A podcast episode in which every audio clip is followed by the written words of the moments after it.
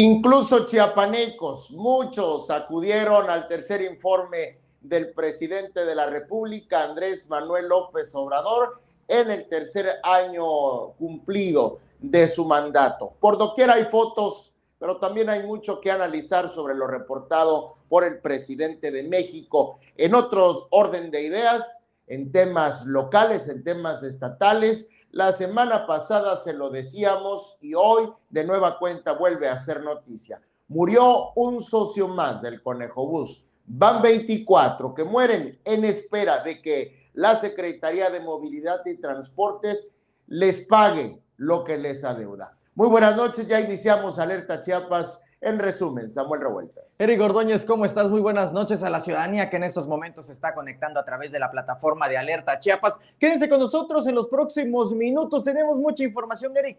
Tú bien lo dijiste, muchísimos chiapanecos y chiapanecas estuvieron en el Zócalo, menos en las funciones que les corresponde, y muchos, mira, muchos como servidores o servidoras públicas es un ejemplo, quizá el que están enviando del que mejor abandonar las labores para irle a rendir culto al nuevo Tlatuani de México. Híjole, yo creo que tenemos que analizarlo en los próximos minutos y porque no todo es malo. También, ¿usted sabe en dónde está el parque más hermoso que hay en Chiapas? Pues bueno, juran y perjuran jardineros que está en Berriozábal, la denominada primavera de Chiapas. En unos momentos va a ver por qué. Eric, ¿qué te parece? Comenzamos. Ya comenzamos, Samuel. Y justamente como se lo anticipábamos, el presidente de la República, Andrés Manuel López Obrador, rindió su informe, eh, celebró en grande, Muy como a él le gusta. Fíjate, ahora nos adentramos en el análisis de lo expuesto, pero sí. a, a la usanza priista, sí.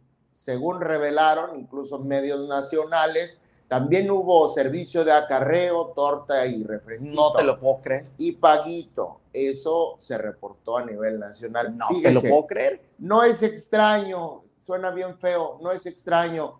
Lo que resulta destacable es que en esta época de la cuarta transformación se habló de que en su vida se cometerían prácticas como estas. Y fíjate, Eric Gordóñez, que estamos en esta administración que se autodenomina la cuarta transformación. Han pasado tres transformaciones de México en las que se han visto cambios pues considerables, la independencia, las leyes de reforma, la revolución mexicana. Sin embargo, no vemos o no se aprecia, o lo digo quizá yo de manera muy particular, porque creo que todos tenemos una opinión que emitir en torno a la administración de Andrés Manuel Manuel López Obrador. Sin embargo, una transformación como tal que pudiéramos decir, bueno, estamos hablando quizá del combate a la corrupción, no la podemos apreciar. Tenemos los actos eh, de corrupción que se han desarrollado en en esta administración que son visibles, que son palpables. La mismísima Carmen Aristegui ha dado cuenta en un reportaje muy reciente el cómo hay conflictos de intereses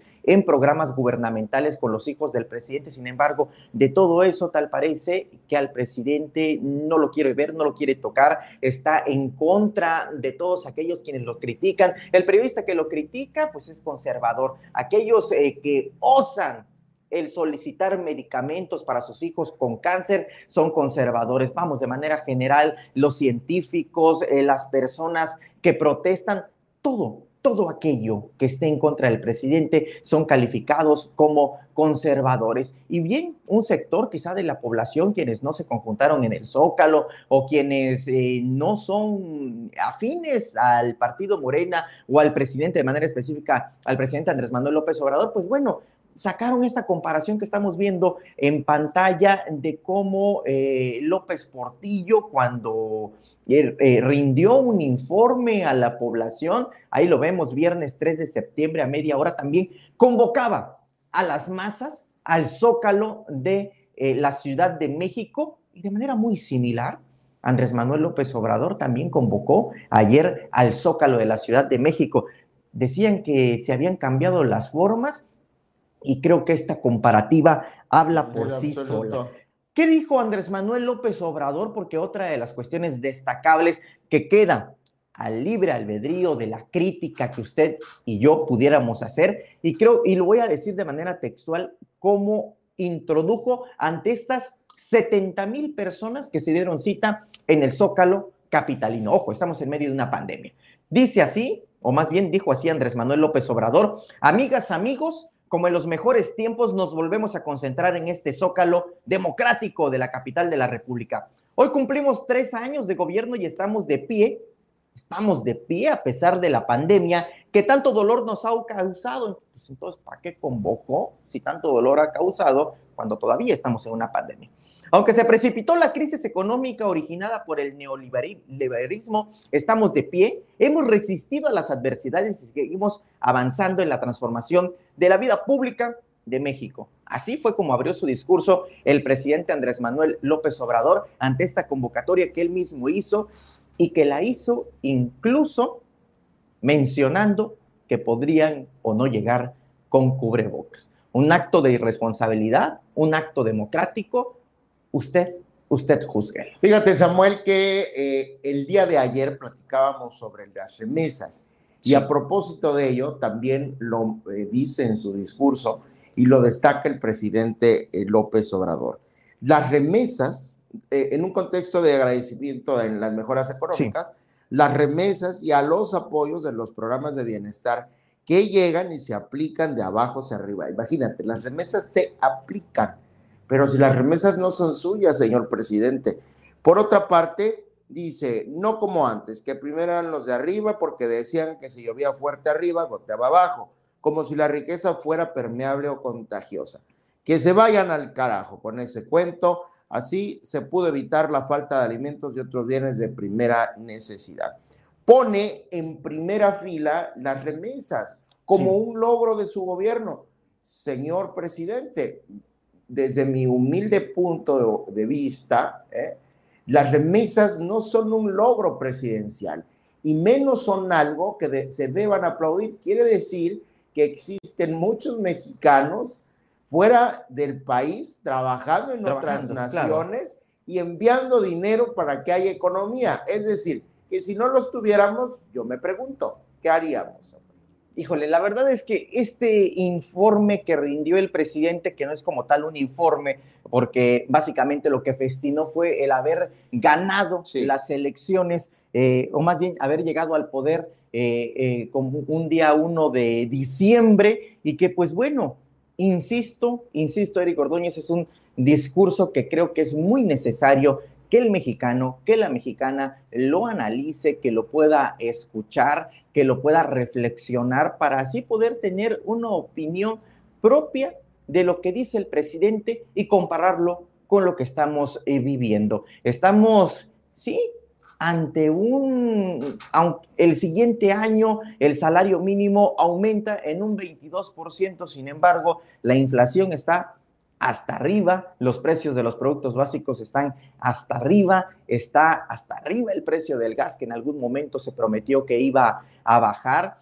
Hay programas, programas sociales que si bien es cierto es que están llegando a más a más mexicanos, pero también ahí bien merece la pena la crítica del clientelismo que se está formando y que evidentemente esto conlleva a que mejor seguir teniendo más pobres para así poder seguir teniendo también a quien beneficiar con programas sociales y poderlo seguir teniendo pues de este lado, del lado de la cuarta transformación.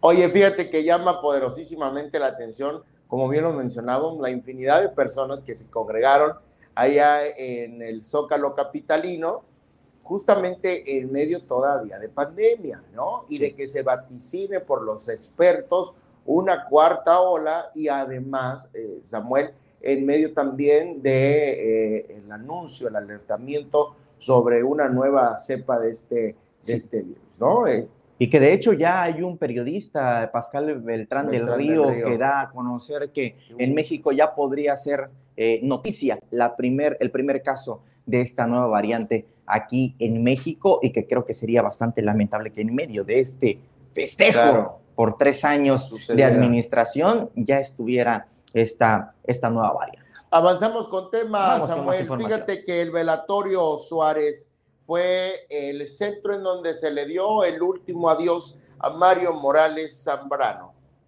Mario Morales Zambrano es uno de los socios de la ruta del Conejo Bus, otro, uno de los 24 que han fallecido ya en espera de la promesa de pago ahí está su ataúd. Hoy le rendían pues su último homenaje y posteriormente eh, fueron reposados sus restos. Sus restos. Familiares, como quienes ustedes ven en pantalla, eh, en su mayoría, bueno, este, este hombre deja una familia, como muchos, y deja a una familia en incertidumbre, porque todavía, todavía no hay una solución al tema del conejo bus, solo les arrebataron las concesiones y nada más. Hay un adeudo que el Estado mantiene con estos socios, eh, justamente por la desaparición de las rutas 1 y 2. Y bueno, lo lamentable de esta situación es que vuelve a haber otra pérdida, vuelve a partir otro socio del Conejo Bus sin que hasta el momento y sin que hayan podido ver, Samuel, la solución a este lamentable. En menos de 15 días, Eric, o en menos de una semana. En menos de una semana, fíjate, porque te acordarás que cuando inauguraron el paso del nivel. En esa misma semana. Fue el lunes. Sí, por supuesto. Ah, exacto. El domingo falleció, el domingo pasado apenas falleció el socio número 20. Y eso es bastante lamentable. Nosotros le hemos dado cuenta a través de esta plataforma Alerta Chiapas las diversas manifestaciones de las y los socios del Conejo Bus que siguen pidiéndole al secretario de Movilidad y Transportes, Aquiles Espinosa, que finiquite esta deuda, este convenio que en algún momento evidentemente lo encabezó Juan Sabines cuando la creación del Conejo Bus, pero que al final de cuentas se trata de una administración, en este caso, la del gobierno, la de la Secretaría de Movilidad y Transportes, y que, bueno, bueno Eric, la función del secretario, pues es administrar y solucionar los problemas. Si hay un adeudo que tienen que pagar y que durante esta pandemia, socias y socios del extinto Conejo Bus, mira, se quedaron absolutamente sin nada, en la calle, y ante las decisiones que se tomaron de desaparecerlo, pues también tiene que haber esta responsabilidad de hacer valer este contrato que ya estaba establecido. bueno, pues qué, qué, lamentable esta, esta situación. En otro orden de ideas, esta es una recomendación para todas y todos ustedes. Breve y rápidamente, les invito a que eh, ya hicimos esta publicación sobre las tarjetas de crédito que se convierten, mira, en diciembre parecen la fuente del eterno, de la abundancia y el eterno dinero, ¿no? Sin embargo, para enero, para febrero, híjole, puede ser algo que nos traiga sumas consecuencias, ¿no? que se acumulen deudas. En promedio, las tarjetas de crédito oscilan entre el, famosísimo CAT del 50% eh, de lo que cobran de manera anual, ¿no? Entonces, es muy importante que usted sepa administrarse y que comprendamos que las tarjetas de crédito no son una extensión de nuestro recurso, es nuestro mismo dinero jineteándolo, vea, eh, dicho de, maneras llanas, ¿no? ¿Tú usas tarjetas de crédito? Ya no.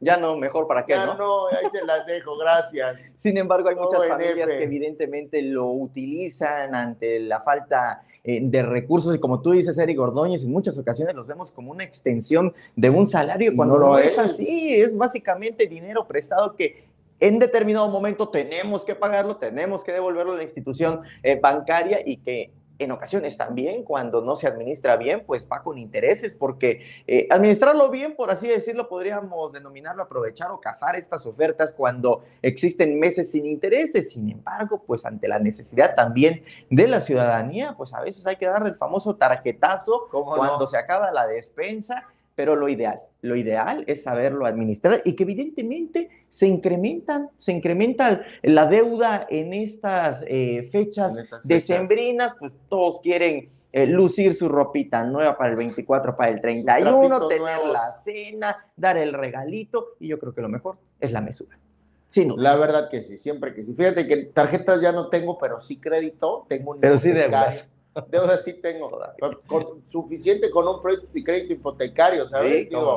¿no? Y luego, sobre todo, es, es del Infonavit y aunque no, la verdad es que, mire, cada, cada vez que he necesitado que me orienten, lo hacen muy bien. En lo que yo no estoy de acuerdo en el Infonavit es en sus cálculos para los pagos, ¿me entiendes? Es un poquito extraño. Un poquito extraño, ¿no? Te toman en cuenta un sueldo y luego, con el paso del tiempo, pues ya no lo tienes y ya no cambia la deuda. Ahora ganas menos, pero sigues pagando. Pero sigues pagando. ¿No? En fin, la hipotenusa. Vamos a noticias agradables. Bien bonitas. Fíjate que es uno de mis destinos de fin de semana preferidos en estos últimos fines. ¿Te acuerdas que antes íbamos mucho los fines de semana? ¿Te acuerdas? Qué bonita época. No sé qué pasó. Berriozábal, la famosísima primavera de Chiapas, es considerada, de acuerdo con algunos ciudadanos, de acuerdo con algunas voces y de acuerdo con sus propios jardineros, como el parque central más hermoso que hay en Chiapas. ¿Usted de dónde nos ve? Nos ve de Tuxtla Gutiérrez. ¿Cómo está el parque de acá de Tuxtla Gutiérrez? Fíjate, que lo bueno, parque... Mira nada más qué chulada. Imagínate llegar a un parque. una plancha. Mira, un elefante creado a partir de benjaminas y de bugambiles. No le quito lo hermoso, qué bonito parque y qué bonito elefante. Mire usted, que esto es lo que es, lo, tendencioso aquí es esto, ese trabajo único, ¿eh? Único que realiza, fíjate, el mismo personal de limpia y que ante un giro que le ha llegado a dar uno de los jardineros, los ha metido a esta dinámica de que, pues sí, la función es limpiar claro. en los espacios públicos, pero con el plus de dejarlos hermosos también. Pero qué creativo, ¿eh? Muy creativo. Qué creativo. Es un señor que desde los 16 años, don Carlos, al que por supuesto le mandamos un saludo, desde los 16 años comenzó en este oficio y que mira, dice que para realizarlo no hay que tener manos, más bien hay que tener manos, alambre, tijeras y mucha imaginación. En este parque, cuando uno llega a Berriozábal, la verdad es que queda deslumbrado por lo bonito, pero además de las figuras, bueno, además de la limpieza del parque, estas figuras que han logrado con las benjaminas, que han logrado con las bugambilias, que además nos dicen que son dos tipos de plantas que pueden manejarse fácilmente y que a partir de ahí han creado te topas con este elefante, por ejemplo, al que incluso le están haciendo su cría por la parte de atrás, un dinosaurio divino, hermoso, donde está coronado por flores, incluso una jirafa, mira, enorme, y están haciendo diseños. Hay son aproximadamente 16 diseños en este parque, pequeño sí, pero la verdad es que bastante armonioso, lleno, lleno totalmente de vegetación. Les prometo que la próxima vez que vaya a Berriozábal no me voy a quedar solo en los viveros y en los restaurantes. Trascenderé. y los fíjate, de allá. Mira, no quiero contradecirte, no es mi intención, pero si no lo hago, eh, corro el riesgo de que mi tierra me desherede. Yo creo, digo, está bien bonito el de Berriozábal, pero si hay uno que le hace competencia, fíjate, lástima no tenemos imágenes. Pero en Tonalá hay, eh, me recuerdo desde hace mucho en el Parque Mariano Matamoros, que está cerca de la casa de mis padres. Que además venden unas tortas. O unas garnachas buenísimas. Habían con figuras, lo han descuidado, sí, lamentablemente sí, los han descuidado, pero tenía unos jardines muy bonitos, ¿no? Y este parque, allá en Tonalá, eh, pues luego tiene hasta como rollos de iluminación y demás, pero tiene una fuente muy padre y allá fue donde, de mi infancia, pues creo, fue de los primeros jardines que conocí que los trabajaban de esta manera. Y fíjate que por eso decíamos también de meter en esa dinámica a la ciudadanía, usted que nos está viendo, está escuchando desde algún municipio, díganos qué tal está su parque. Al menos el de Berriozábal ya lo constatamos, mira, bien bonito, bien chulo, bien cuidadito. El de Tuxtla Gutiérrez Fíjate que en alguna ocasión yo platicaba con un urbanista y me decía, es que hay diferentes tipos de parques, todos tienen una orientación distinta. El de Tuxtla Gutiérrez no es un parque, no es un parque central, se trata de una plaza cívica y por eso vimos, vemos la plancha enorme. El Zócalo de la Ciudad de México tiene carácter de plaza cívica también y por lo mismo no vemos jardinería. Quizás es una forma de justificar, quizás es una forma también correcta de nombrar las cosas como son. Lo cierto, lo cierto es que al menos aquí el de Tuxtla, pues la verdad es que es bastante lamentable que solo sea una. Pues no hay parques bonitos, o sea, bueno, naturales sí, pero. Aquí en Tuxtla, fíjate que el que está cerca de la ex casa de gobierno, no recuerdo cómo se llama la colonia, me parece que es el. Ah, claro, eh, la Vista Hermosa. Vista Hermosa. ¿Te acuerdas cuando ponían marimba y todo ahí? Padrísimo, otra bella época. Un conejo enorme. Y pues bueno, yo creo que podemos ir enunciando parques en diferentes ciudades, pero al menos el de Berriozábal, en verdad, créame, visítelo si tiene la oportunidad. Los domingos, vayas a comprar sus plantitas, métase al mercado a comer sus empanadas, que además están deliciosas, deliciosas, y échese su helado. Con pozolito, es cierto, estábamos más jóvenes cuando íbamos. Oigan, mándenos en los comentarios las fotos de sus parques. El parque que le compita al de Berriozábal Y si usted, eh, bueno, considera que hay parques más bonitos, pónganlo ahí, ¿no? Fíjate que ni siquiera en San Cristóbal ubica un parque así tan, Fíjate tan que el- dedicado. El, el de la Merced es bonito, está, está chulo, está agradable. Ayuda muchísimo todo el entorno también Sí. de la arquitectura de San Claro. Cristóbal, por supuesto. ¿no? Pero de que otra cosa es que estén bien conservados, como en este caso, insisto, quizá no hablamos de la administración, la que pasó, la que está ahorita o la que viene, porque ahí es el esfuerzo verdadero del personal, de los Claro. que están hasta abajo, de los que se encargan de la limpieza, de la poda, quienes, mira, le están echando todos los Los kilos, que sí son creativos. los que sí son creativos. Así es, Eric. Qué bueno, enhorabuena, compártanos sus fotitos y capaz y luego vamos a visitar esos, esos otros parques. Así es, Eric Ordóñez. Llegamos al final de este espacio informativo. Estoy viendo algunos- Si no es que antes tienes algo que decir, algún cumpleaños, algún cumplido. Hoy no hay o- cumpleaños, sí. No. No, ninguno. ¿Se me olvidó? No. Fíjate que, ay, sí, claro, como no, Lulú Cor- Corso, le vamos a mandar un Claro fuerte sí. abrazo a Lulú, seguramente está festejando, si no es acá en Tuxtla, en Cintalapa, la reina de Cintalapa, la reina de los chimbombos, y a ella, por supuesto, que le mandamos un fuerte abrazo por su cumpleaños. La reina de la diversidad también. la líder. La líder. Bueno, ya de estar la profe seguramente. Bueno, ya nos vamos. Qué bueno que nos acompañó esta noche en Alerta Chiapas, en resumen, que realiza Efraín Saldaña y dirige Gustavo Caballero. Samuel Revuelta y un servidor. Mañana aquí nos vemos. Hasta entonces. ¿Quieres enterarte antes que cualquiera de lo que está sucediendo en Chiapas? No te pierdas ninguna de nuestras transmisiones en vivo. Activa la campanita y ponte alerta.